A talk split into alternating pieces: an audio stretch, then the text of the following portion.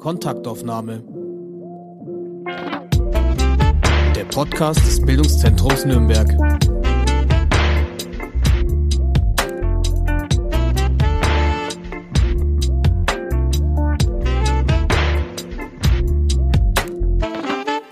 Herzlich willkommen zu einer neuen Kontaktaufnahme. Mein Name ist Vera Deising und ich spreche heute mit der Astrophysikerin Katharina Leiter. Sie ist Leiterin des Nikolaus Kopernikus Planetariums in Nürnberg. Hallo Katharina. Hallo, schön hier zu sein. Ja, das freut mich auch sehr. Katharina, kannst du dich noch an deinen ersten Planetariumsbesuch erinnern? Wann und wo war denn das? Es war wirklich hier in Nürnberg. Das ah. ist ziemlich witzig.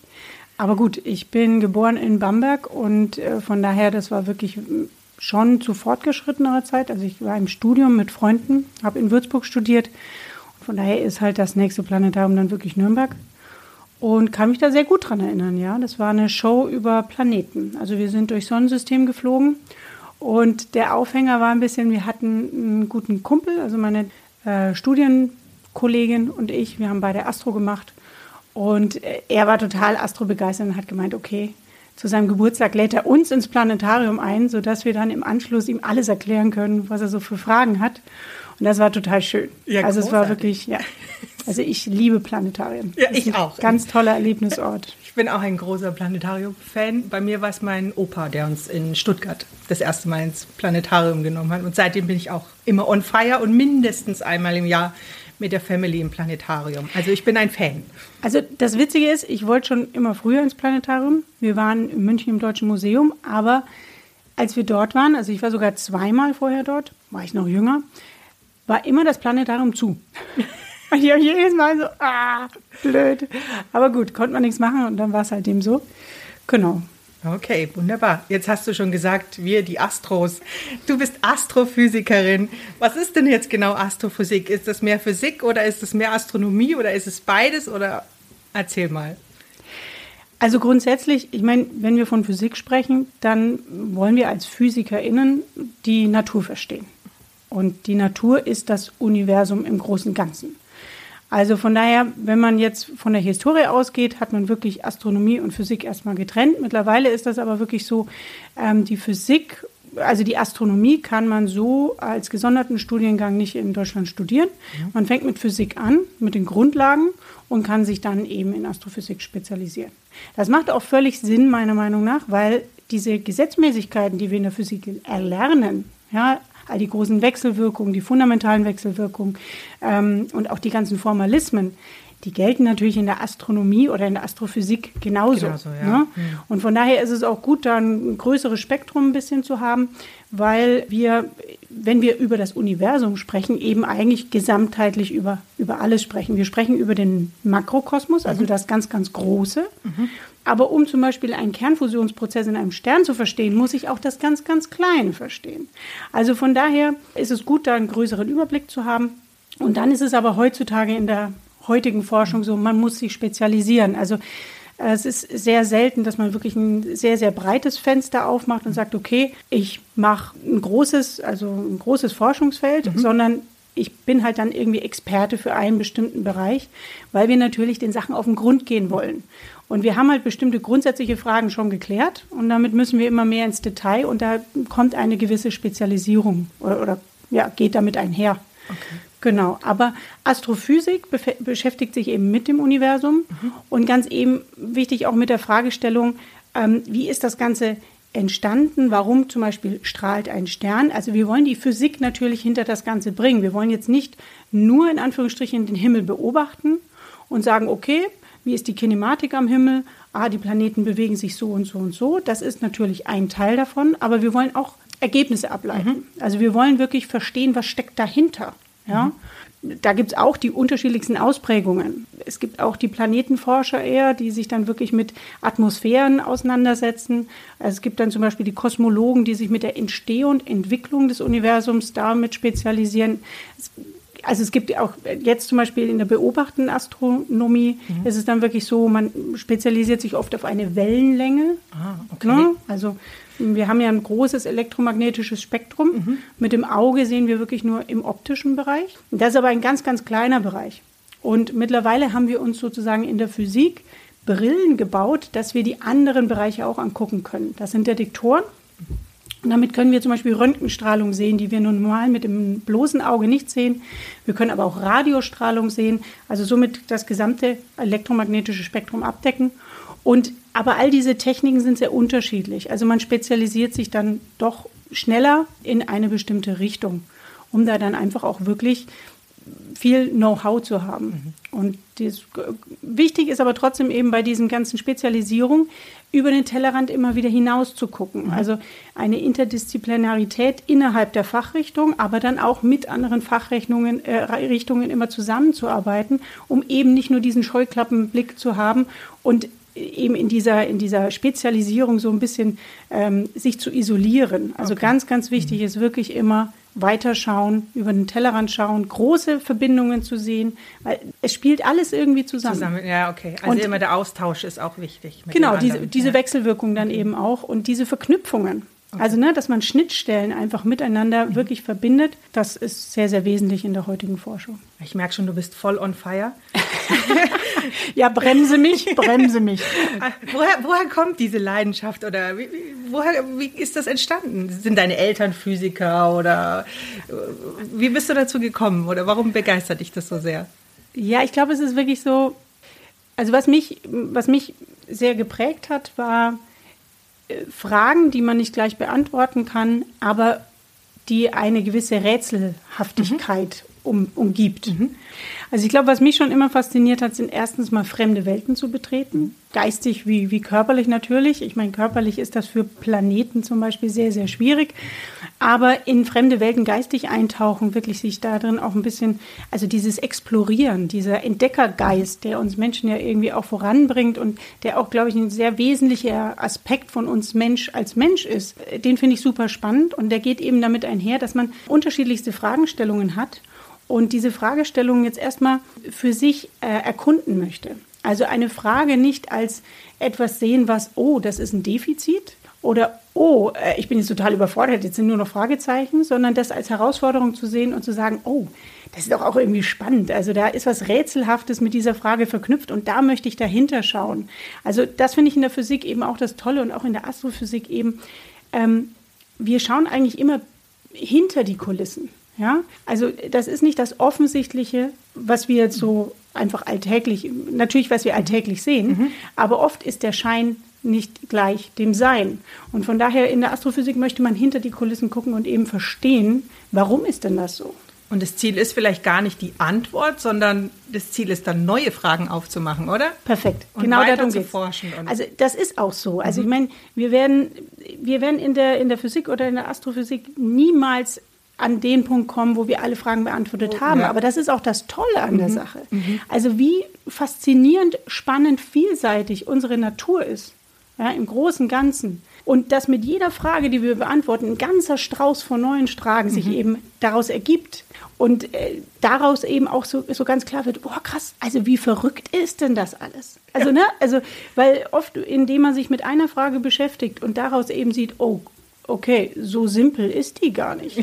steigt man eben eher mehr in, die Fra äh, in diese ganze Thematik ein, ja. und merkt, wie komplex das eigentlich ist, was da alles zusammenspielen muss, dass das überhaupt so ist, wie es ist. Und wir akzeptieren es einfach ganz normal jeden Tag, weil wir es erstmal nicht hinterfragen. Mhm. Und das ist echt super spannend. Also fremde Welten betreten in jederlei Hinsicht, auch wenn das die Alltagswelt ist, aber da eben hinter die Kulissen zu schauen, das macht Riesenspaß. Und so warst du bestimmt schon auch als Kind, oder? da müssten wir jetzt meine Eltern fragen. genau, also es, ich glaube, was mich wirklich schon immer fasziniert hat, ist wirklich dieses, äh, ich glaube, äh, Frage stellen, Fragen stellen mhm. habe ich schon immer gern gemacht, aber wirklich dieses Geheimnisvolle, mhm. was damit oft einhergeht, weil man eben sich selber etwas erschließen muss. Mhm. Das kann abschreckend sein, das kann auch manchmal frustrierend sein, das ist überhaupt gar keine Frage. Ich mag das nicht beschönigen. Das ein, ein Erkenntnisprozess mhm. ist nicht einfach. Mhm. Aber er ist sehr, sehr, sehr viel gewinnend. Also insofern, dass man danach wirklich, also diesen, diesen Effekt zu haben, boah, wie cool.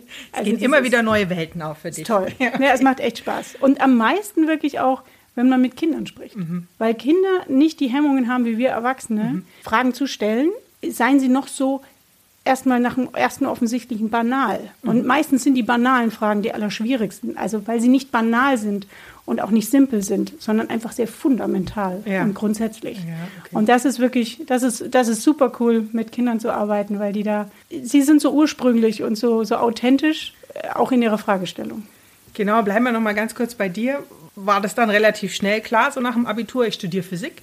Also, es ist ein bisschen lustig, weil ähm, ich bin an, an kein naturwissenschaftliches Gymnasium gegangen zum Beispiel. Ich habe ähm, kursisch, also ein musisch-künstlerisches Gymnasium besucht. Genau, hatte dann auch wirklich Leistungskurs Musik. Ja, und wir haben ja so spät äh, Physik gehabt, oder? War das bei euch auch? Also wir hatten, glaube ich, erst in der achten Klasse Physik. Ich glaube, ja, in der achten. Also ich weiß noch, wir haben mit Latein angefangen Mhm, auf jeden genau, Fall. ja. Das war auf jeden Fall so. Und dann mussten wir uns erstmal am Anfang, glaube ich, entscheiden zwischen Chemie und Physik. Und dann haben wir Physik genommen. Ich glaube, so war es. Und ich muss auch wirklich gestehen, wir konnten uns dann in den höheren Klassen, bei uns kam kein Leistungskurs zustande. Ah, ja, sonst okay. hätte ich, also ich hatte jetzt ähm, Musik, Mathematik, Mhm. sonst hätte ich Musik, Physik genommen. Das kam bei uns nicht zustande, von daher habe ich das als Grundkurs gehabt. Das war aber auch ein großes Glück, weil wir da nicht, dadurch nicht unbedingt diesen, diesen krassen Zeitplan durchfahren mussten, sondern wir haben uns dann wirklich auch auf Astronomie spezialisiert. Also ein ganz schwer, großer Schwerpunkt Astronomie und also das war echt Bombe. Also da bin ich richtig aufgegangen, hat richtig Spaß gemacht. Das war ganz toll. Und da wusstest du dann gleich, da bleibe ich dabei. Jein, also ähm, ich wollte mich eigentlich erst, also ich habe erst mich in die philosophische Richtung orientiert, habe eine Sportausbildung gemacht und bin, habe der in der Zwischenzeit Philosophie studiert in Bamberg ein paar Semester und habe aber dann eben gemerkt, okay, also Philosophie ist für mich so ein Allrounder, weil was macht die Philosophie? Sie trägt mit Fragestellungen die Vernunft in die Natur. Also sie möchte mit, mit analytischen Fragen, mit Logik oder mit Vernunft eben die, die, äh, die Natur verstehen. Und das ist erstmal der Ansatz. Und ich meine, daraus haben sich natürlich vi- viele verschiedene philosophische Richtungen entwickelt und natürlich in viele verschiedene Bereiche kann man da reingehen.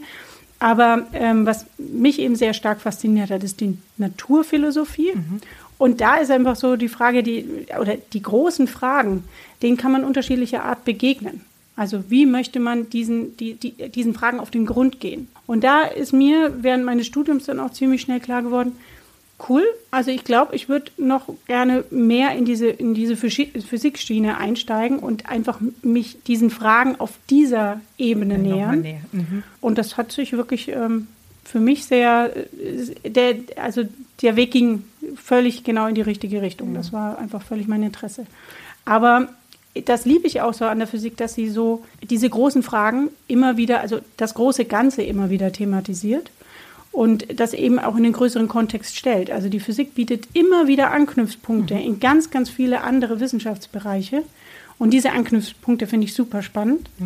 Und eben auch diese großen Fragen, die die Physik eben mit äh, versucht zu, zu beantworten, die in die philosophische äh, Schiene gehen. Also, weil mich viele fragen, wie bist du denn von der Philosophie auf die Physik gekommen? Für mich ist das, ist, ist das sehr nah miteinander verknüpft und das eine wächst eigentlich aus dem anderen heraus, weil Philosophie für mich so ein Grundkonzept eher mehr ist. Natürlich würden Philosophen da noch wahrscheinlich ganz anders darüber reden, aber jetzt einfach nur von meinem Ansatz her, wie ich vom einen ins andere gedriftet bin, ich, da ist kein, also da ist für mich ein großer Überlapp da Ja, weil von, die- von der Fragestellung. Genau, die einfach. Basisfragestellungen äh, sind ja ähnlich. Also Ja, auch von der Herangehensweise Ja. her. Also, was macht die Philosophie? Sie möchte mit Fragen etwas verstehen. Mhm. Und ob das jetzt in soziologischer Richtung ist oder in, in naturwissenschaftlicher Wissenschaftlicher, Richtung, das diffundiert sich halt aus. Also, das differenziert sich, Entschuldigung, Mhm. Ja. das differenziert sich Ja. aus. Aber das ist erstmal die, die Herangehensweise, ist, ist eigentlich die ursprüngliche eben. Ich stelle mir eine Frage und gehe der nach. Und zwar gehe ich hier nicht mit, mit einer Intuition nach, vielleicht auch mit einer Intuition, aber erstmal sage ich, ich benutze meine Vernunft, um diese Frage zu beantworten. Und das ist der Grundansatz. Und das mag ich sehr gern. Jetzt hast du schon gesagt, musisches Gymnasium. Ich weiß, dass es sehr mädchenlastig ist. Der, Le der Leistungskurs ist nicht zustande gekommen. Ähm, wie war es im Studium? Waren die Frauen in der Unterzahl? Und warum ist das so? Was glaubst du? Was hält die Frauen davon ab, so was Tolles zu studieren?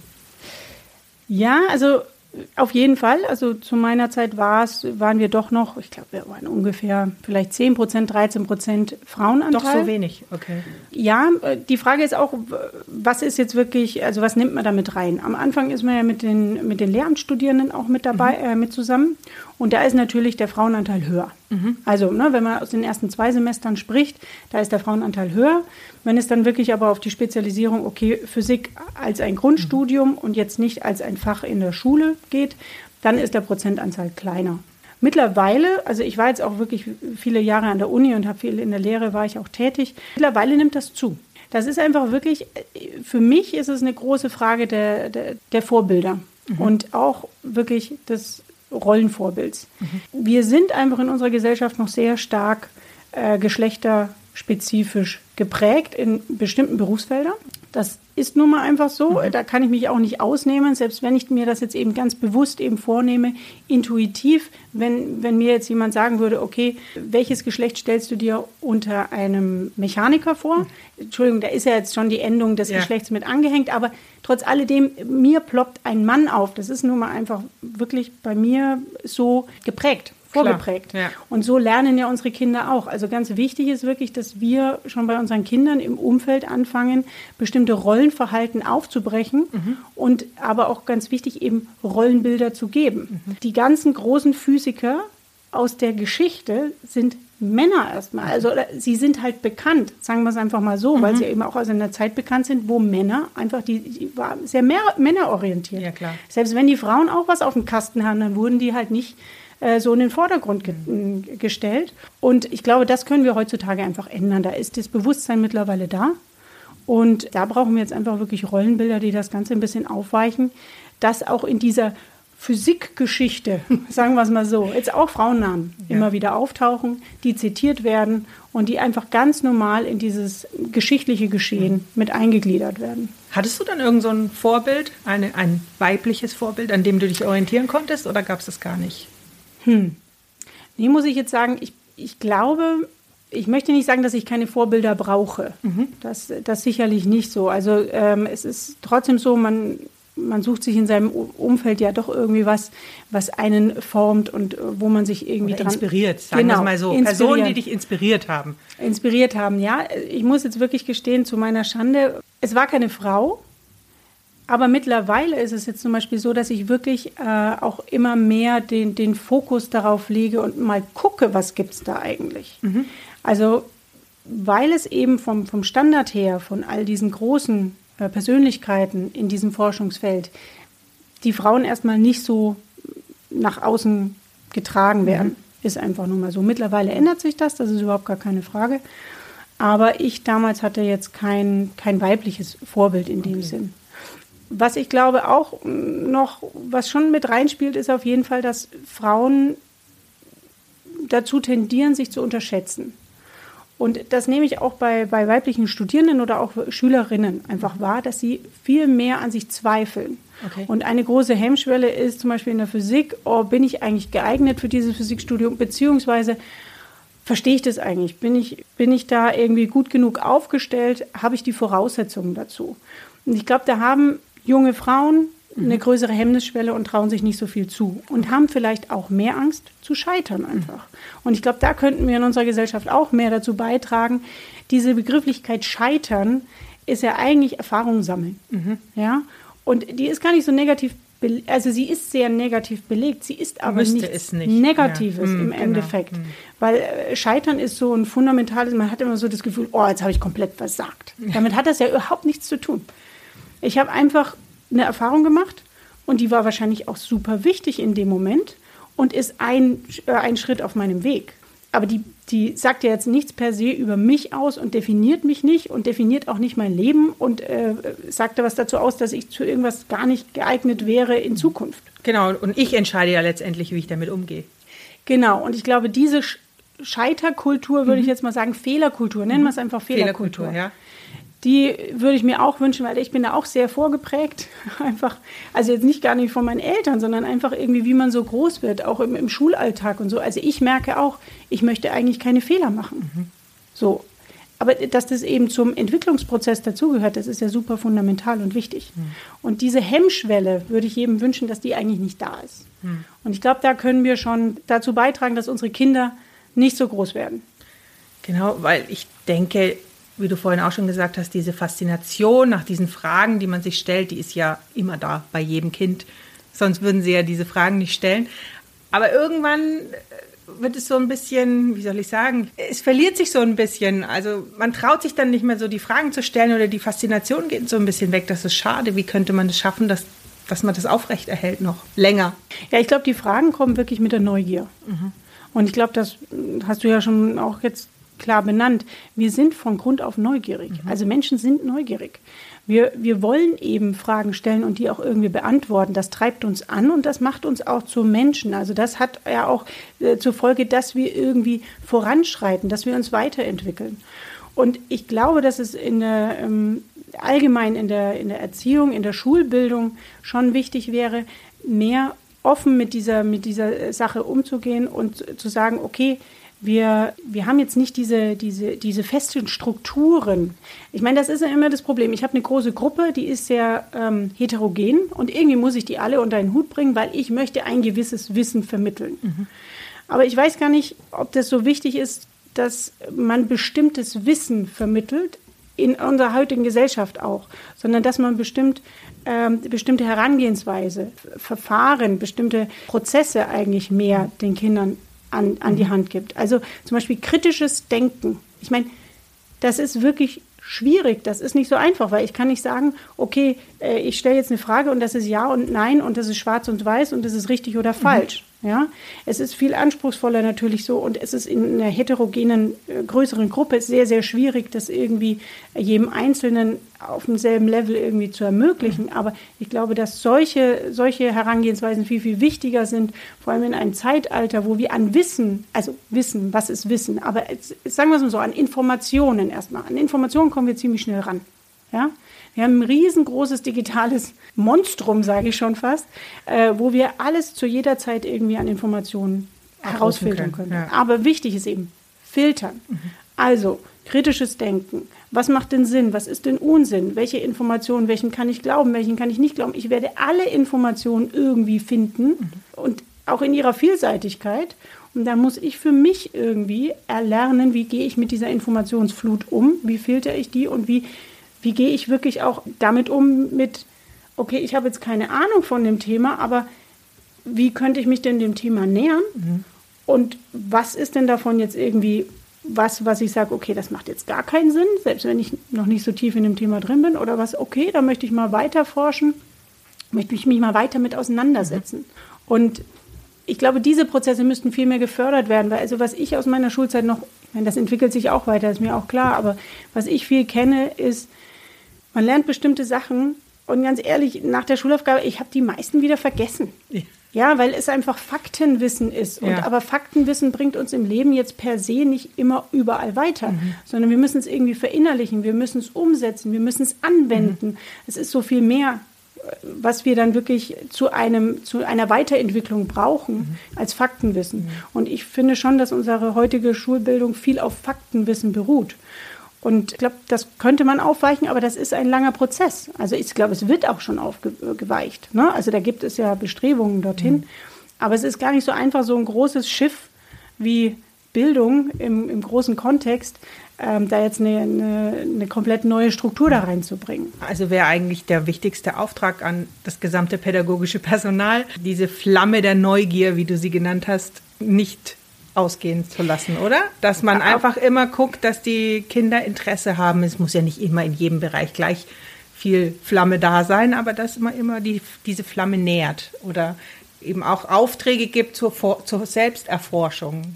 Auf jeden Fall. Also ich glaube, was da ein riesen wichtiger Ansatz ist, und ich merke das auch jedes Mal bei mir selber wieder, ist, wenn man selber aktiv werden kann. Also es ist einfach ein Riesenunterschied, ob ich an was selber rumspielen kann. Wir sind alle irgendwo Spielkinder. Bei manchen mehr ausgeprägt, bei manchen weniger ausgeprägt. Aber wenn ich selber mir irgend, irgendetwas, wenn sie vor mich wenn, oder wenn du vor mir was hinstellst, dann will ich erstmal rumprobieren und will erstmal schauen, oh, was kann man damit machen? Und das prägt sich bei mir auch viel stärker ein. Weil erstens mal sagen, wird mir nicht gesagt, was ich erstmal zu tun habe und was richtig oder falsch ist, sondern ich kriege das durch meine eigene Anwendung raus. Mhm. Und vielleicht kriege ich ja nochmal was ganz anderes raus, was bei diesem richtig und falsch gar nicht einkategorisierbar ist. Ja? Und finde da meinen eigenen Weg dazu, mich mit der Sache auseinanderzusetzen. Und dieses Begreifen, mhm. da steckt Greifen schon drin. Also ich glaube, wir müssen viel mehr in, in die Mehrdimensionalität unserer Sinne eintauchen mhm. und wirklich mehr aktiv viel aktiver, also von diesem frontalen, äh, vorgefertigten, jetzt ist 90 Minuten das, jetzt das, jetzt das. Es hängt ja alles auch irgendwie zusammen, diese Vernetzung, diese, die, diese Tragweite. Es ist natürlich schwierig, das umzusetzen. Das sind auch Idealvorstellungen. Aber ich glaube, in diese Richtung muss man immer, immer mehr denken. Und das macht einfach verdammt viel Spaß, sich mit Sachen auseinanderzusetzen und dann auch gern in der Gruppe. Also Teamwork ist das, ist das Wesentlichste auch in der Forschung. Das mhm. ist so wichtig. Ich meine, es gibt immer mal wieder Genies, die daraus hervorstechen, aber mittlerweile ist interdisziplinäres Arbeiten in größeren Gruppen wird uns vorantreiben. Mhm. Die Fragestellung unserer heutigen Gesellschaft und auch unserer heutigen äh, Forschung, Wissenschaft, wie auch immer, sind zu komplex, als dass sie ein Fachbereich alleine lösen könnte. Mhm. Und das müssen wir von vornherein gleich lernen. Und wir müssen unseren Kindern auch die Freiheiten geben oder, oder einfach wirklich den Ansatz, die Möglichkeiten geben, kreativ zu sein. Mhm einfach mal auszuprobieren. Ich glaube, dieses Ausprobieren ist das Wesentliche. Auch eben, stell mir was hin und ich probiere erst mal mhm. aus. Und da ist wieder die Fehlerkultur ganz, ganz wichtig. Ich probiere nur frei aus, wenn ich nicht Angst habe, etwas falsch zu machen. Und bewertet zu werden danach. Genau, genau. also mhm. erstmal einfach, es ist alles erlaubt. Mhm. Ja, an, natürlich nicht an Hauen, Schlagen und Beißen. Ja. Also ich meine, ne, aber wir reden ja jetzt hier einfach mal vom Denkprozess ja, her. Ja. Und nicht irgendwie so sagen, ach, das ist doch albern, ach, das, äh, nee, also, ne, so, sondern erstmal diesen Denkprozess zu fördern und äh, diese Kreativität mhm. zu fördern, weil Kreativität ist das, was auch in der Forschung was ganz, ganz Wesentliches ist. Ja. Weil wir wollen neue Welten beschreiten, also neue Wege beschreiten. Wir wollen neue Welten kennenlernen. Das, das kann man nicht auf Wikipedia nachlesen. Also ich muss da irgendwie meinen eigenen Weg dorthin finden. Ja. Und das ist ein ganz, ganz kreativer Prozess. Ja. Ja, und ja, also ich glaube, man sollte wirklich mehr Schulfächer auch noch stärker fördern, wie Motorik, also Sport. Bei uns war immer so, wir hatten halt einen Volleyball, also wir hatten einen Lehrer, der hat total viel Volleyball gespielt mit uns, weil er Volleyball geliebt hat. Ich mag Volleyball auch voll gern. Aber im sportlichen Bereich war es einfach so, naja, das ist halt jetzt mal so eine Spaßstunde.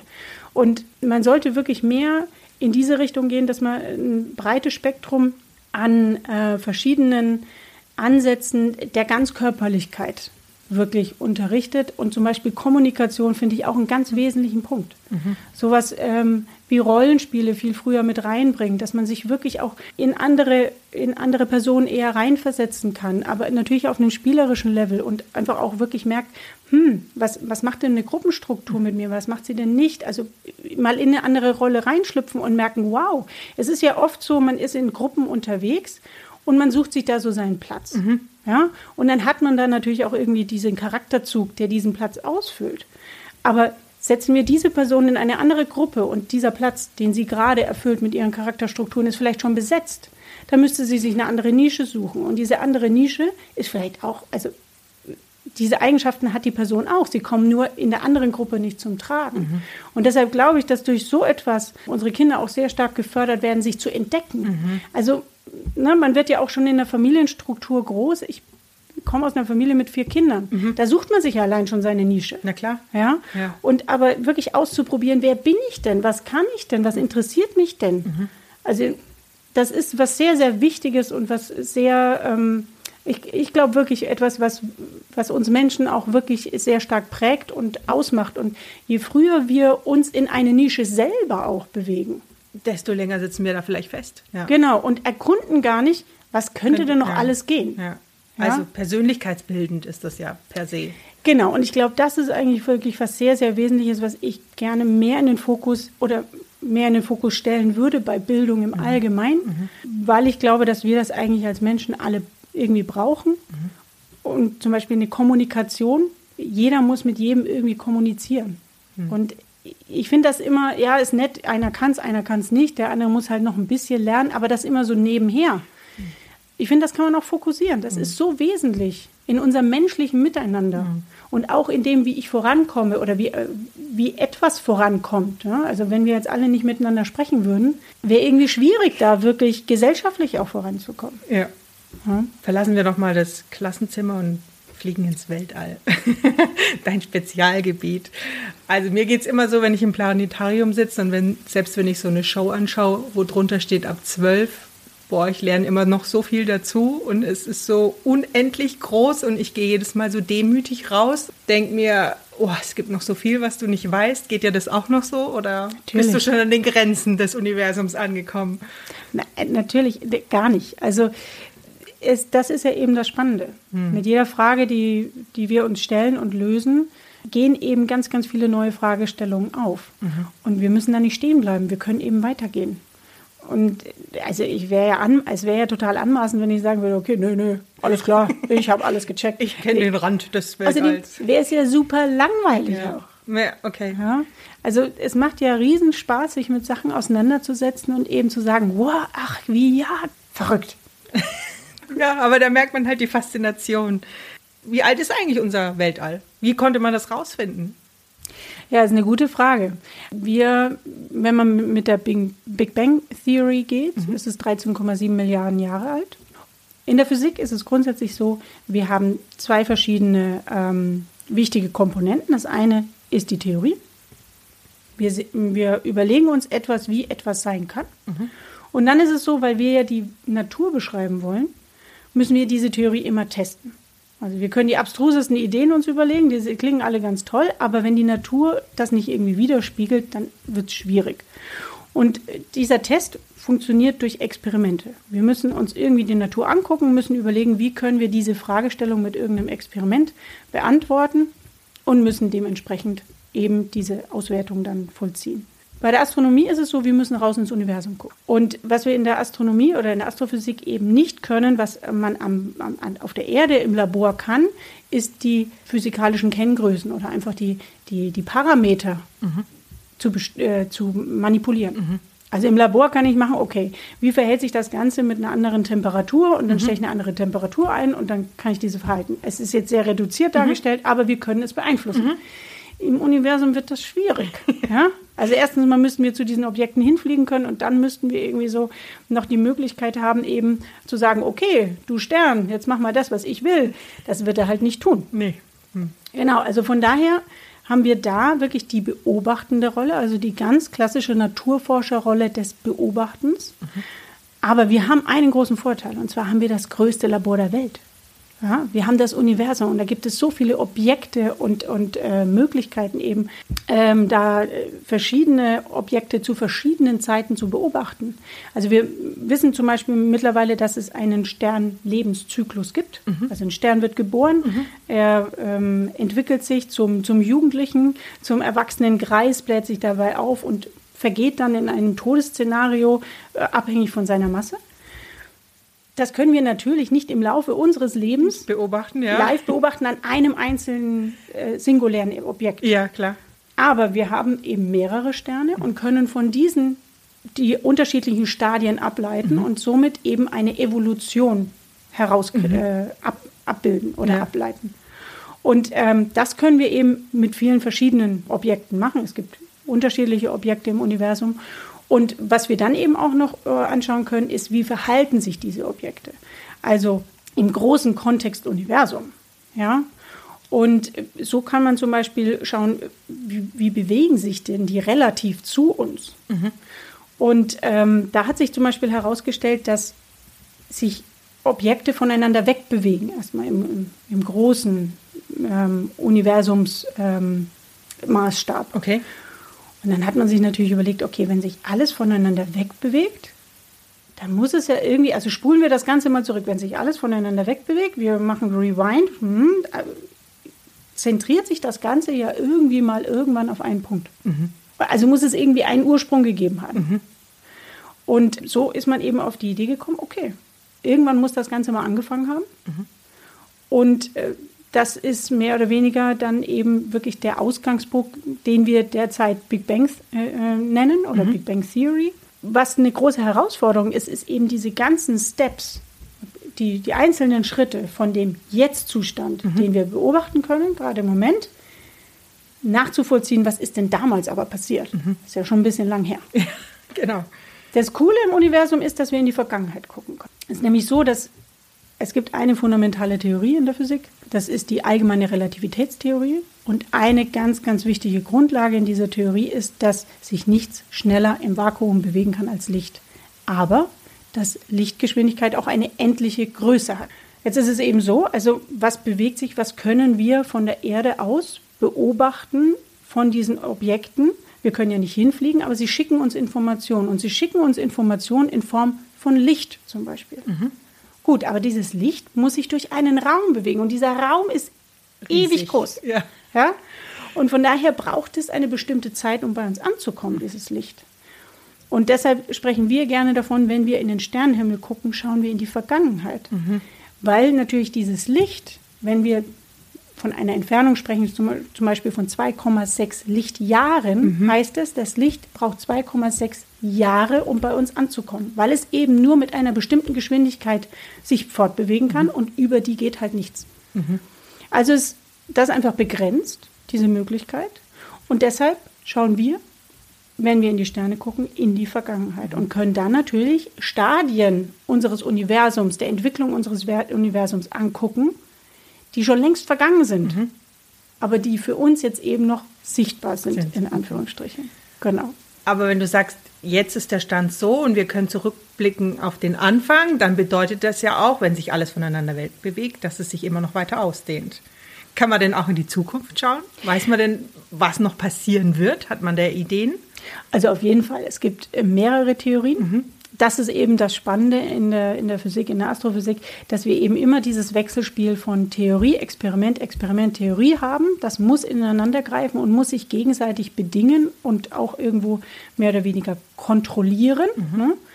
Und natürlich, wir haben die Möglichkeit, wenn wir von einer Ausgangssituation ausgehen und diese weiter extrapolieren, mhm. natürlich zu sagen, okay, wir haben diese und diese Bausteine in diesem, in diesem Konzept mit drin. Wie entwickelt sich denn dann das weiter? Mhm. Dazu muss man aber sehr gut verstehen, was diese Entwicklung beeinflusst. Und unser Universum hat so ein paar Komponenten, die die Entwicklung des Universums beeinflussen. Das eine ist zum Beispiel eine, eine Materieform, die wir baryonische Materie nennen. Das ist die Materie, aus der wir alle bestehen. Mhm. Das ist die Materie, die wir sehen können. Also auch äh, alle Sterne, alle, alle, die ganze Galax äh, alle Galaxien, also alles das, was wir sehen können, mhm. ist baryonische Materie. Das ist aber ein sehr, sehr kleiner Prozentsatz des Universums, was wir wirklich derzeit gut verstehen und äh, was wir gut beschreiben können. Ein größerer, viel größerer Prozentsatz ist die dunkle Materie. Mhm. Also wir wissen, es gibt eine Art von Materieform, die gravitativ wirkt. Also wir können sie sozusagen durch Experimente untersuchen. Mhm. Aber wir können sie jetzt mit dem bloßen Auge zum Beispiel oder auch mit, mit anderen, also wir können sie über Licht das Licht ist ja das gesamte elektromagnetische Spektrum, wenn man es mal so sieht. Also über elektromagnetische Wellen können wir sie nicht sehen oder, oder detektieren. Mhm. Die dunkle Materie ist total faszinierend. Irgendwas ist da, wir wissen aber nicht was. Gut, schon mal ein großes Fragezeichen. Also dunkel induziert auch immer, hm, da tappen wir vielleicht auch schon ein bisschen im Dunkeln noch. Ja? Okay. Aber es macht einen großen Prozentzahl unseres Universums aus und beeinflusst eben auch dessen Entwicklung. Noch ein größerer Prozentsatz ist die dunkle Energie. Also es ist irgendwie etwas in diesem gesamten Universum steckt da drin, was zum Beispiel derzeit dazu führt, dass unser Universum nicht nur auseinanderdriftet, also expandiert, mhm. sondern beschleunigt expandiert. Und diese dunkle Energie, hm, das ist wirklich noch eine ganz, ganz spannende Fragestellung, weil da tappen wir, würde ich mal sagen, noch mal im Dunkeln, Dunkeln, Dunkeln. Okay. Und da gibt es noch ganz viele Rätsel zu lösen, was aber ein Antriebsfaktor sein kann. Genau, aber was ich damit sagen wollte, ist, es gibt viele Theorien, weil es gibt natürlich jetzt auch Erklärungsmodelle, was ist diese dunkle Energie, mhm. was ist diese dunkle Materie. Wir wollen die verstehen lernen, wir wollen sie natürlich dann eben auch ähm, in diesen großen Kontext Entwicklung des Universums, der Kosmologie hineinpacken mhm. und schauen, wie entwickelt sich das mhm. weiter. Aber abhängig von diesen Modellen, das ist immer ein Modell, das ist nicht die Natur per se. Wir können die Natur nur immer in einem gewissen, gewissen Bereich dann beschreiben, der sehr reduziert ist. Können wir eine Entwicklung des Universums vorhersagen, in Anführungsstrichen, oder ableiten? Aber dazu müssen diese Theorien eben auch irgendwann klarer eingedämmt werden. Also wir müssen diese Komponenten besser verstehen lernen, wenn wir wissen wollen, wo, wir, wo es wirklich hingeht. Aber ja, also es gibt verschiedene Modelle, die, die dann eben das, die Entwicklung des Universums vorhersagen und sagen, okay, das driftet immer weiter auseinander und irgendwann wird es einen Kältetod sterben zum Beispiel. Okay. Ja. Und die Frage, was danach kommt? Ja, ich meine, das Universum, ja, das ist auch sehr theorieabhängig. Kann man jetzt auch sagen, was war davor? Was ist danach?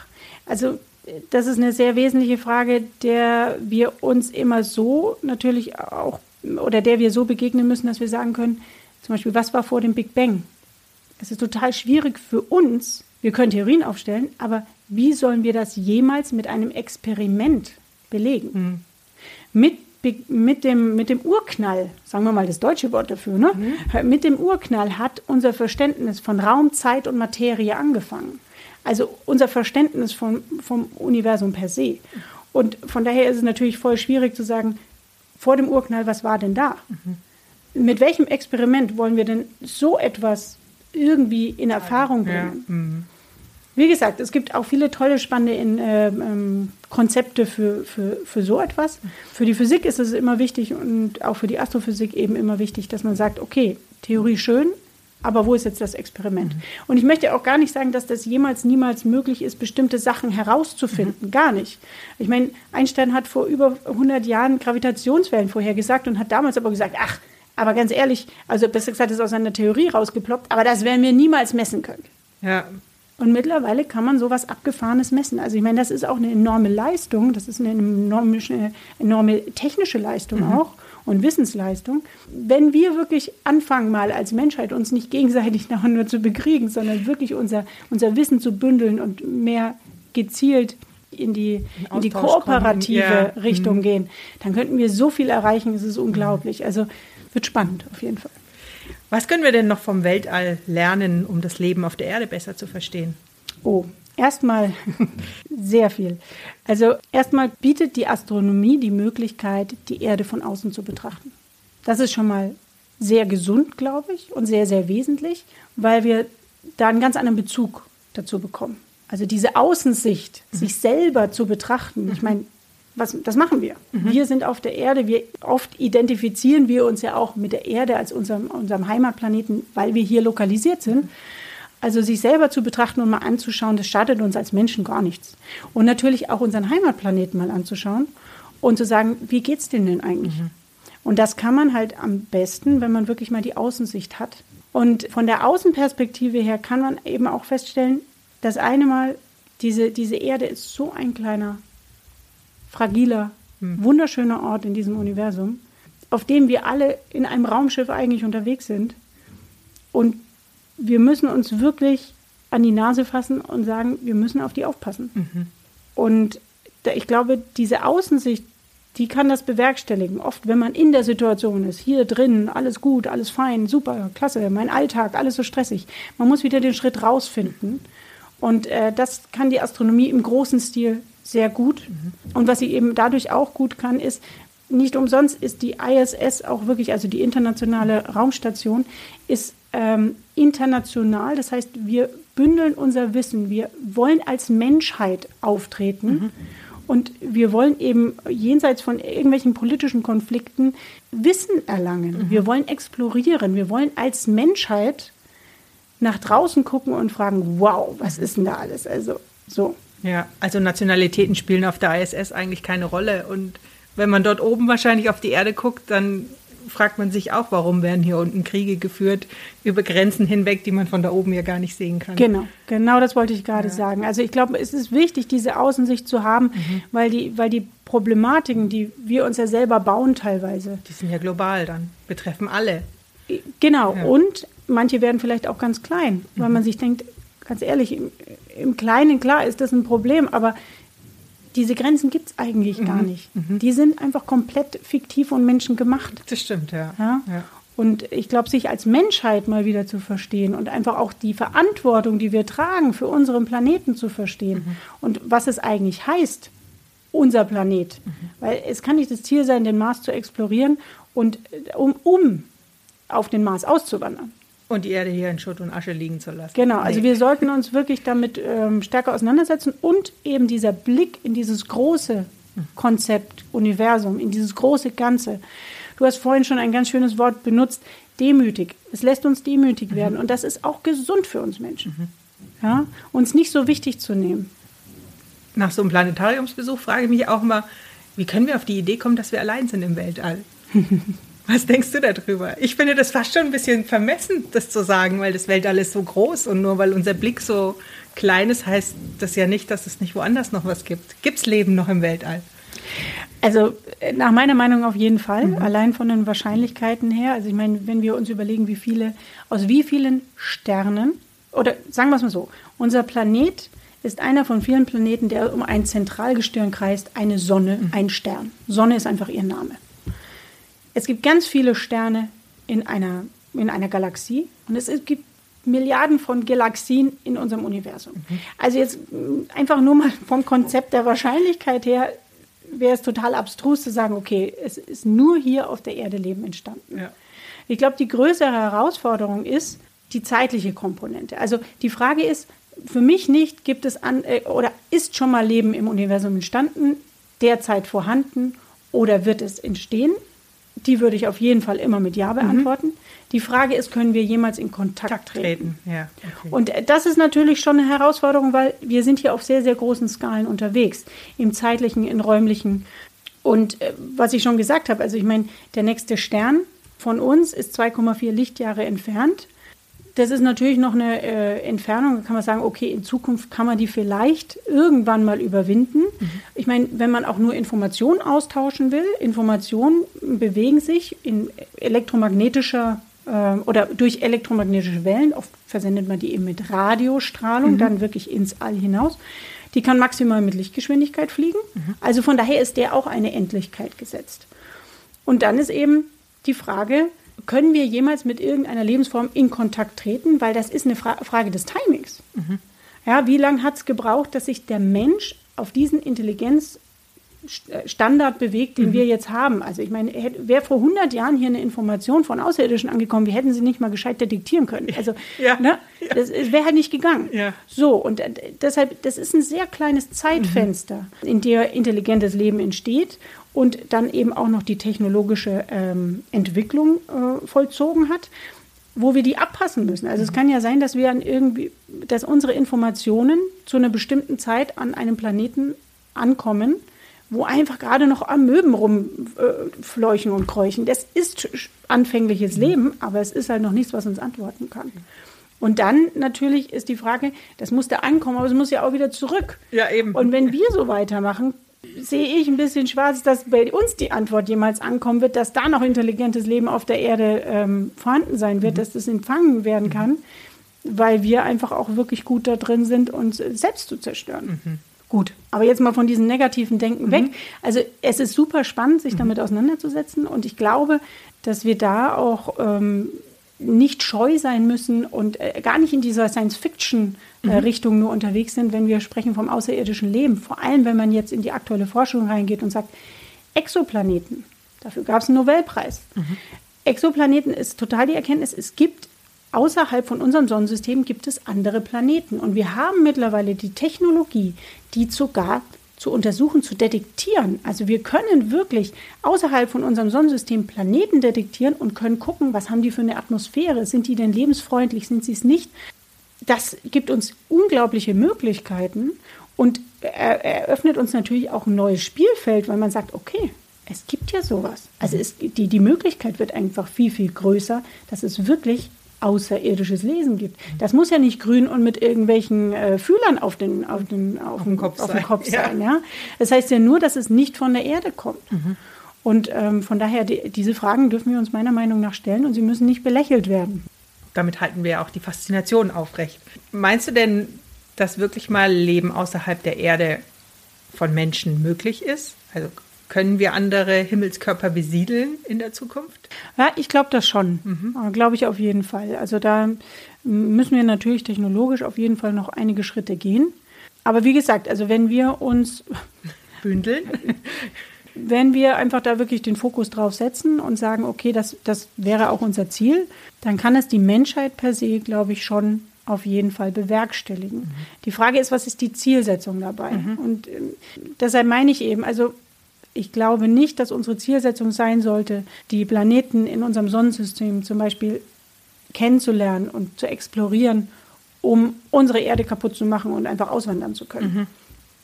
sondern es sollte zum Erkenntnisgewinn sein. Und wir lernen von diesem Planeten natürlich auch sehr, sehr viel im Gesamtkontext. Und es ist auch natürlich super spannend. Also ich meine, ich würde schon gerne auch mal auf dem Mars rumlaufen. Das ja. ist doch echt, also äh, es ist einfach eine faszinierende Welt, in die man da auch eintauchen kann. Ja. Aber sie birgt natürlich auch ihre Herausforderungen, überhaupt gar keine Frage.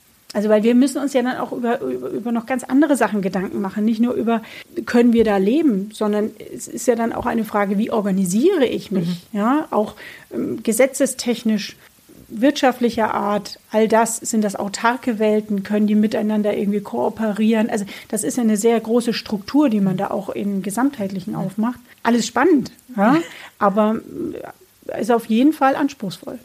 Gut, dann gehen wir doch nochmal vom Weltall zurück zu uns. Wie sieht denn eigentlich so ein typischer Arbeitsalltag bei dir aus? Sitzt du mehr am PC oder schaust du mehr durchs Fernrohr? Oder bist du alleine im Büro oder bist du viel im Austausch mit anderen? Also ganz, weil ich jetzt ein, eine Begrifflichkeit gehört habe, müssen wir ganz kurz etwas klären. Mhm. Und zwar im Planetarium schauen wir nicht durch ein Teleskop, Fern, Fernrohr, wie du es jetzt, glaube ich, gerade genannt hast. Genau. Ganz, ganz wichtig. Das wird gern verwechselt, das ist aber auch völlig okay. Aber das wollte ich jetzt nur mal hier groß äh, erwähnen. Äh, warum es gerne verwechselt wird, ist natürlich, es hat einmal mit Sternen oder mit dem mhm. Universum zu tun. Und zum nächsten, das Gebäude ist gewölbt, hat eine Kuppel. Und das hat eine Sternwarte, wo wir mit Teleskopen unterwegs sind, auch. Mhm. Aber der wesentliche Unterschied ist, bei einer Sternwarte schaue ich in den aktuellen Himmel. Ja, also es ist eine Live-Beobachtung. Das heißt, da geht wirklich die Kuppel auf. Richtig. Das ist immer der Moment, auf den man wartet im Planetarium, aber der kommt dann nicht. genau, das ist nämlich der wesentliche Unterschied. Unterschied. Deshalb wollte ich jetzt gleich nochmal für alle sagen, bei uns geht nicht die Kuppel auf, weil was wir im Planetarium machen, ist, wir simulieren den Stern im Himmel. Das gibt uns natürlich bestimmte Vorteile, nämlich den, wir sind nicht wetterabhängig. Mhm. Also es ist so, also ich meine, ich komme aus der beobachtenden Astronomie äh, auch, ich habe viele Beobachtungsnächte hinter mir und natürlich ist es immer wieder auch frustrierend, wenn man sagt, oh Mist, das Wetter spielt einfach nicht mit. Mhm. Wir kriegen keine Daten, wir sind einfach wetterabhängig in der Beobachtung vom Erdboden aus. Wir haben natürlich auch Teleskope auf Satelliten außerhalb der Erdatmosphäre. Da sind wir nicht mhm. atmosphärisch abhängig, da sind wir nicht vom Wetter abhängig, auch nicht von Tag und Nacht. Aber grundsätzlich, wenn wir vom Erden aus beobachten, sind wir das. Das nächste ist, was wir einfach auch menschengemacht selber verursacht haben. Bleiben Sie in der Stadt, gehen Sie raus, äh, mitten in die Pampa, in die, auf irgendeine äh, Flur, Feldflur. Mhm.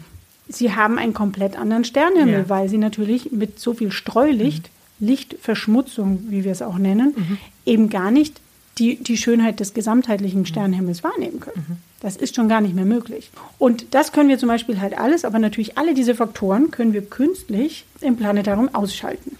Sehr schön, ja. Und das birgt natürlich auch seine, seine Möglichkeiten und Faszination. Was wir noch machen können, ist, wir sind auch nicht zeitlich abhängig. Mhm. Das ist auch das Coole. Mhm. Also, weil manchmal abends möchte man gern zum Beispiel den Saturn anschauen, durchs Teleskop wirklich ein ganz schönes Objekt. Mhm.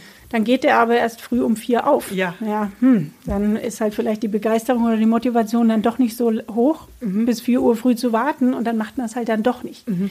Bei uns, wir können den Saturn ja natürlich trotzdem zeigen, mhm. weil wir können jemanden in 100 Jahre Vergangenheit mit entführen und die Sternkonstellation zeigen und aber auch in die, in die Zukunft mhm. oder eben einfach nur ein paar Stunden rauf oder runter. Wie auch immer. Also ganz wichtig, einmal schauen wir den aktuellen Live-Sternenhimmel an und einmal simulieren wir den Sternenhimmel, was nicht heißt, dass es nicht der aktuelle Sternenhimmel sein mhm. kann, aber es ist nicht der, den wir jetzt mit bloßem Auge, Auge sehen. Genau. Ja, genau. Genau. Wichtig ist wirklich auch, beide Komponenten auch da zu verzahnen. Mhm. Weil man sollte auch wirklich diese Live-Komponente mal haben. Also ich, jeder sollte wirklich mal in eine Sternwarte gehen. Es ist einfach was ganz anderes, mal hinter diesem Teleskop zu gucken und in den Sternenhimmel zu schauen. Und wir haben ja eine ganz tolle in Nürnberg. Auf jeden also. Fall. Also gehen Sie hin. Ins genau. Planetarium und in die Sternwarte. Genau. genau. Also von daher, das jetzt, jetzt sind wir abgeschwiffen, es tut mhm. mir leid, aber das ist wirklich wesentlich, weil doch wir immer wieder BesucherInnen haben, die warten, dass die Kuppel aufgeht. Und das wird sie nicht. Entschuldigung, das wird sie nicht.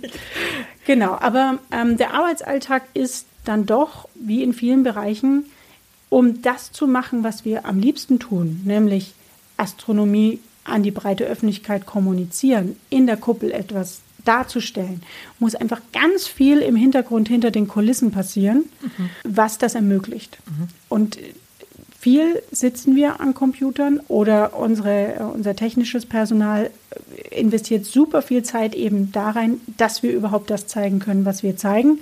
Ähm, dazu ist sehr viel Aufwand nötig und auch viel Wartungsarbeiten nötig.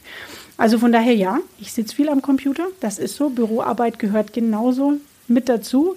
Natürlich auch viel Bürokratie, dem ist so. Wichtig aber immer ist der, der zwischenmenschliche Austausch. Also der, würde ich sagen, ist das Fundamentalste überhaupt, weil selbst wenn wir E-Mails schreiben, selbst wenn wir am Computer äh, über äh, mittlerweile ja viel, viel im Online-Bereich einfach äh, chatten oder eben in Videokonferenzen zusammensitzen, ist das immer ein Miteinander kommunizieren. Mhm. Und unser Hauptaspekt, den wir aber dann ja eigentlich nach draußen tragen wollen, ist wirklich Wissenschaftskommunikation über den Sternenhimmel, die Faszination mit der breiten Öffentlichkeit teilen und unsere Leidenschaft auch irgendwie. Ja. ja. Jetzt habt ihr ja auch ein sehr heterogenes äh, Publikum. Also ich sag mal von drei bis hundert äh, sind ja, ist ja wahrscheinlich alles dabei. Also die ganz Neugierigen, die vielleicht mit der Kindergartengruppe zum ersten Mal ins Planetarium gehen und die alten Hasen, die quasi schon Sternenprofis sind und immer noch leidenschaftlich gern gehen. Wie, wie schafft ihr den Spagat für alle was anzubieten? Diese Vielfalt der Veranstaltungen, die ihr im Programm habt, wie wählt ihr das aus? Ja, es ist, also ich glaube, das Wichtigste ist wirklich, die Leute irgendwo bei ihrem Kenntnisstand abzuholen. Und das ist nicht zwangsläufig immer altersbedingt, aber natürlich, das ist ein, starkes, äh, ein starker Indikator. Und da haben wir wirklich altersspezifische äh, Andockpunkte. Also einfach, dass wir wirklich sagen, es gibt bestimmte Shows, die sind für dieses und dieses Alter gedacht und dass man unterschiedliche Zugänge auch ermöglicht. Es gibt bei uns unterschiedliche Formate und das eine Format jetzt zum Beispiel für die klassischen Kindergartenkinder, mhm. bleiben wir mal bei dem, mhm. hast du gerade das Alter genannt, mhm. ist doch einfach noch verspielter. Mhm. Ja, es ist noch nicht so stark informationslastig, sondern einfach mit, mit Bildern, mit einer Geschichte einsteigen, Geschichten erzählen, mhm. ist sowieso grundsätzlich eine, eine wunderschöne Herangehensweise, um Informationen überhaupt zu transportieren. Mhm. Ich glaube, wir sind viel, viel zugänglicher mit Geschichten, weil sie mit Emotionen verknüpft sind und mhm. dass sie einfach in uns dann einen stärkeren Widerhall hat mhm. und äh, einfach irgendwie sich stärker einprägt. Von daher ist es da, sich da noch, noch stärker in den Storytelling-Aspekt und die, die Kinder vom Visuellen her abzuholen. Astronomie ist aber grundsätzlich immer eine sehr visuelle Geschichte. Also ne, Stimmt, ne, ja. schöne Bilder. Ähm, damit kriegt man auch ganz viele Leute äh, oder, oder erschließt man sich Zielgruppen auch, die jetzt mit den naturwissenschaftlichen Aspekten gar nicht so viel anzufangen wissen, die auch zum Beispiel sagen, oh Gott, Physik in der Schule, oh Gott, oh Gott, oh Gott, oh Gott, konnte ich noch nie was mit anfangen, kein, kein Bock drauf, so. Aber man findet eben einen anderen Zugang. Mhm. Ja? Weil den Sternenhimmel schaut da trotzdem jeder gerne an. Ja, also weil, der, weil der Sternenhimmel für viele einfach äh, so unterschiedliches ist. Ja. Also in den Sternenhimmel werden schon immer auch Emotionen und äh, viel, viel Wünsche, viel Fantasie. Mhm. Also ne, es, es, spricht ganz viele unterschiedliche äh, Komponenten an, mhm. die Faszination, Interesse entwickeln oder, oder fördern können.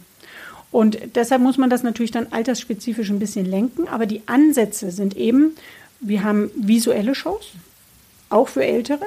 Das ist dann in meiner Richtung so ein bisschen Edutainment, weil das ist wirklich eine 360-Grad-Projektion. Das ist wie ein Kinofilm, aber halt auf 360 mhm. Grad. Arbeiten wir mit sechs Projektoren und das sind Bewegtbilder, mhm. deshalb Kinofilm. Mhm.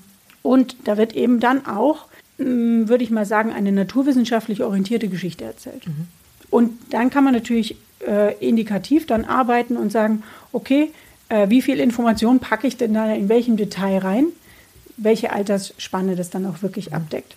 Das ist eine Möglichkeit, wie man, äh, welche, welche Formate man anbieten kann. Eine andere ist, wir wollen wirklich die aktuelle Forschung ins Planetarium holen.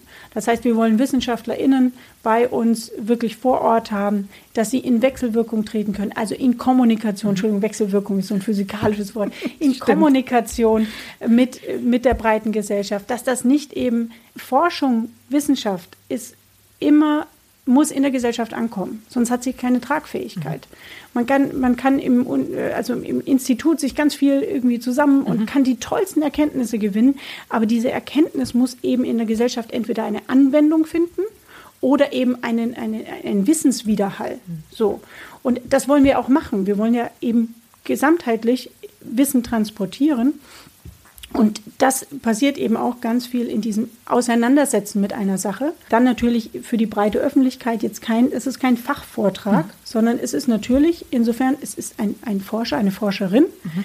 die über ihre aktuelle Forschung berichtet, aber wirklich in einem sehr ähm, verdaulichen Level, würde ich sagen, und danach eben die Möglichkeit haben, äh, miteinander sich auszutauschen und einfach mal zu fragen, ja, aber Entschuldigung, das habe ich jetzt noch nicht verstanden mhm. oder vielleicht auch gar nicht, es geht gar nicht ums Verstehen, sondern da bin ich nicht ganz einer Meinung. Oder wie machen Sie denn das eigentlich? Weil irgendwie, das kommt mir gerade noch ein bisschen undurchsichtig mhm. vor. Also, dass man wirklich ein bisschen näher an die Forschung heranrückt und äh, wirklich da ein Teil davon sein kann, mhm. das miterleben kann, die Leute mehr mit involviert, weil da auch wirklich das, das Wichtige ist, die Hemmschwellen abzubauen. Das war jetzt im Rahmen des Nikolaus Kopernikus Symposiums. Zum Beispiel. Möglich. Wir haben auch immer wieder Vorträge. Also mhm. unsere nächste Vortragsreihe, die beginnt jetzt im Juni dann wieder. Das ist mit dem Thema unsere Erde. Und da ist eben viel die Vogelperspektive, die Astronautenperspektive, die Satellitenperspektive auf unsere Erde, um mal zu beleuchten, wie, wie wunderschön dieses Kleinod ist und wie fragil aber auch. Und mh, mm, sich einfach damit stärker auseinanderzusetzen, das ist zum Beispiel unsere nächste Vortragsreihe. Also wir haben immer wieder unterschiedliche Themen.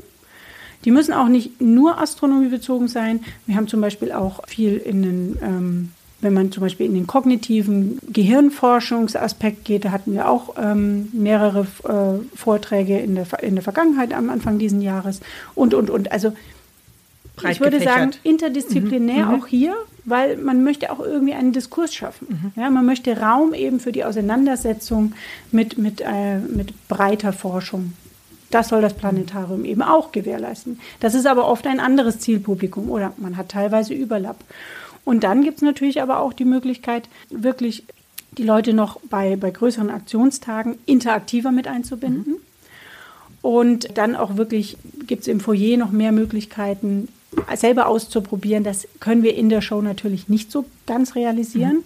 Was das Planetarium aber immer hat, ist den Erlebnischarakter, weil sie können wirklich eintauchen in eine Welt. Durch diese 360-Grad-Projektion ist das einfach unglaublich. Man sitzt mittendrin. Mhm. Ja? Mhm. Und es ist sehr unmittelbar. Und dann durch diese Wölbung hat man auch eben eine Dreidimensionalität, die einen da richtig reinzieht. Mhm. Also man ist da wirklich, man fliegt da einfach durch und am Jupiter vorbei. Und also es ist einfach echt cool vom Großartig, Erlebnischarakter ja. her. Und deshalb eben auch ähm, sehr emotionalisierend, würde ich sagen. Deshalb sehr einprägsam. Genau, und also da haben wir eben sehr, sehr unterschiedliche Formate. Wir haben zum Beispiel auch äh, schöne Live-Formate, die dann wirklich auf aktuelle Geschehnisse am Sternenhimmel eingehen. Zum Beispiel am Anfang des Jahres kam ja ein Komet vorbei, hat uns mal besucht, in Gott sei Dank äh, bedächtlicher Entfernung. Gott sei Dank, Aber, ja. Genau, und also die, die wird zum Beispiel auch eben ähm, mit sehr viel Herzblut vom, vom Herrn Sadurski, also einem mhm. Mitarbeiter mhm.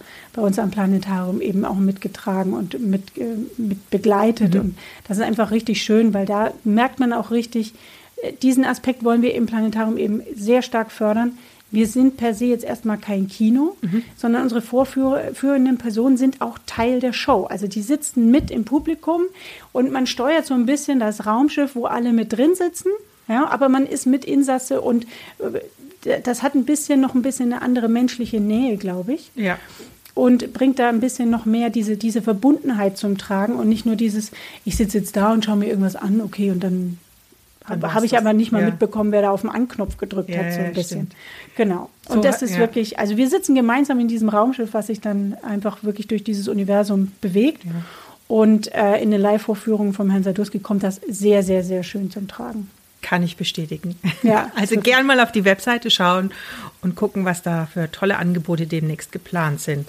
Hm, wenn du jetzt einen Wunsch frei hättest, was würdest du dir noch wünschen? Was könnte man noch im Planetarium realisieren, was es vielleicht noch nicht gab oder noch nicht gibt? Gibt es da noch Ideen von deiner Seite aus? Ja, schon. Also ich würde super gern noch hm, stärkere interaktive Komponenten mit reinbringen. Mhm. Wir hatten es ja vorhin schon, dieses Begreifen, also wirklich einfach dieses selber ausprobieren, das Rumspielen, das, das wäre total toll. Dazu wäre es äh, richtig schön, im Foyer einfach so ein paar Komponenten zu haben, wo man die Leute einlädt, mitnimmt, selber hier. Probier es doch mal aus. Ja, genau. Ja. Meistens ist es auch so, wir haben ja eben eine bestimmte Wartezeit vor unseren Shows Und da ist da genau der Rahmen eigentlich dafür gesetzt, im Foyer sich mit sowas auseinanderzusetzen. Weil selbst wenn man jetzt nicht bewusst nur für diese Sache zum Planetarium kommt, man merkt dann doch irgendwie, ach, wenn ich mich mal drauf einlasse, dann ist das eigentlich schon ganz cool und es macht ja auch schon Spaß und ah, das könnte ich doch auch noch probieren. Genau, also dieses interaktive, dieses spielerische, mhm.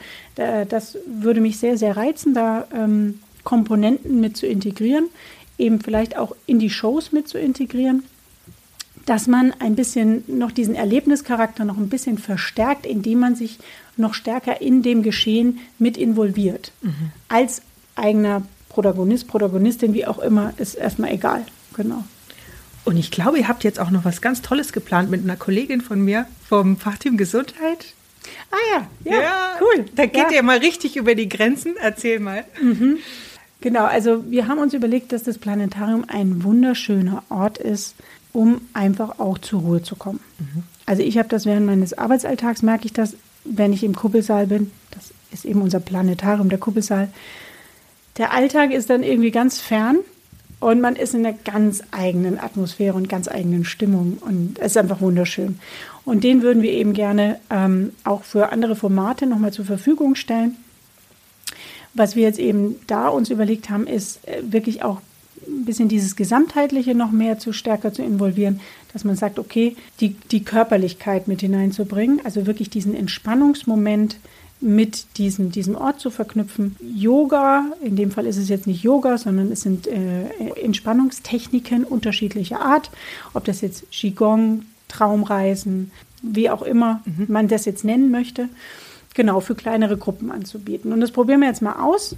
Die Leute, die da sind, die sind immer ganz bezaubert von diesem Ort. Ich kann das einfach wirklich nur noch mal bestätigen und ich glaube, dass dieses Format auf jeden Fall eine Möglichkeit ist, auch noch mal Leute diese Atmosphäre schnuppern zu lassen, die jetzt zum Beispiel nicht von den naturwissenschaftlichen Aspekten angezogen werden als mhm. erstes.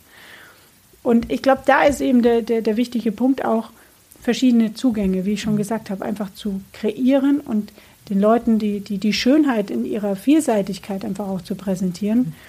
Es gibt ganz, ganz unterschiedliche ähm, Möglichkeiten, glaube ich. Und das probieren wir jetzt einfach mal aus. Genau, wenn Sie Lust haben, dann schauen Sie beim Bildungszentrum auf der Website. Da gibt es die Hinweise zu den Kursen im Planetarium.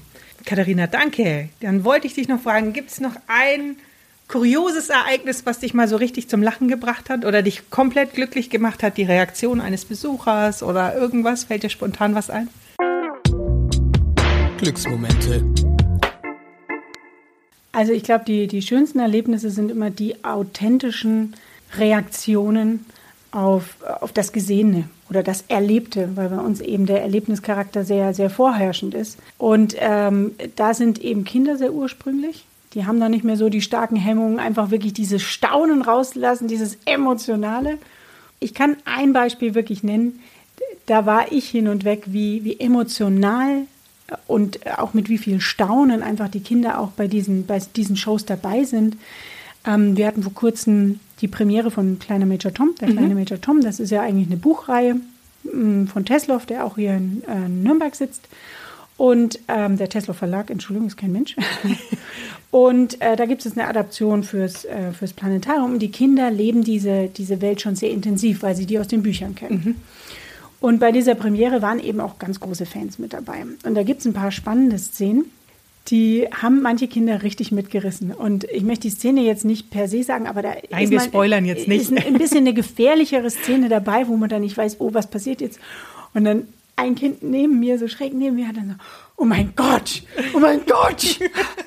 also es ist auch richtig so dieses, dieses ganz tiefe, jetzt, oh Gott, oh Gott, oh Gott wie geht's? Voll dabei. Richtig mit Fieber. Okay. Also die, die war komplett dabei. Nicht nur in der Storyline, sondern einfach in dieser Situation. Es war der Hammer. Okay. Und das ist einfach wunderschön. Ja, weil super. das ist einfach das, das ist der Erlebnischarakter, von dem ich eben sprach. Ja, und das bleibt dann hängen. Genau. Unglaublich. Ja, Wahnsinn. Wunderbar.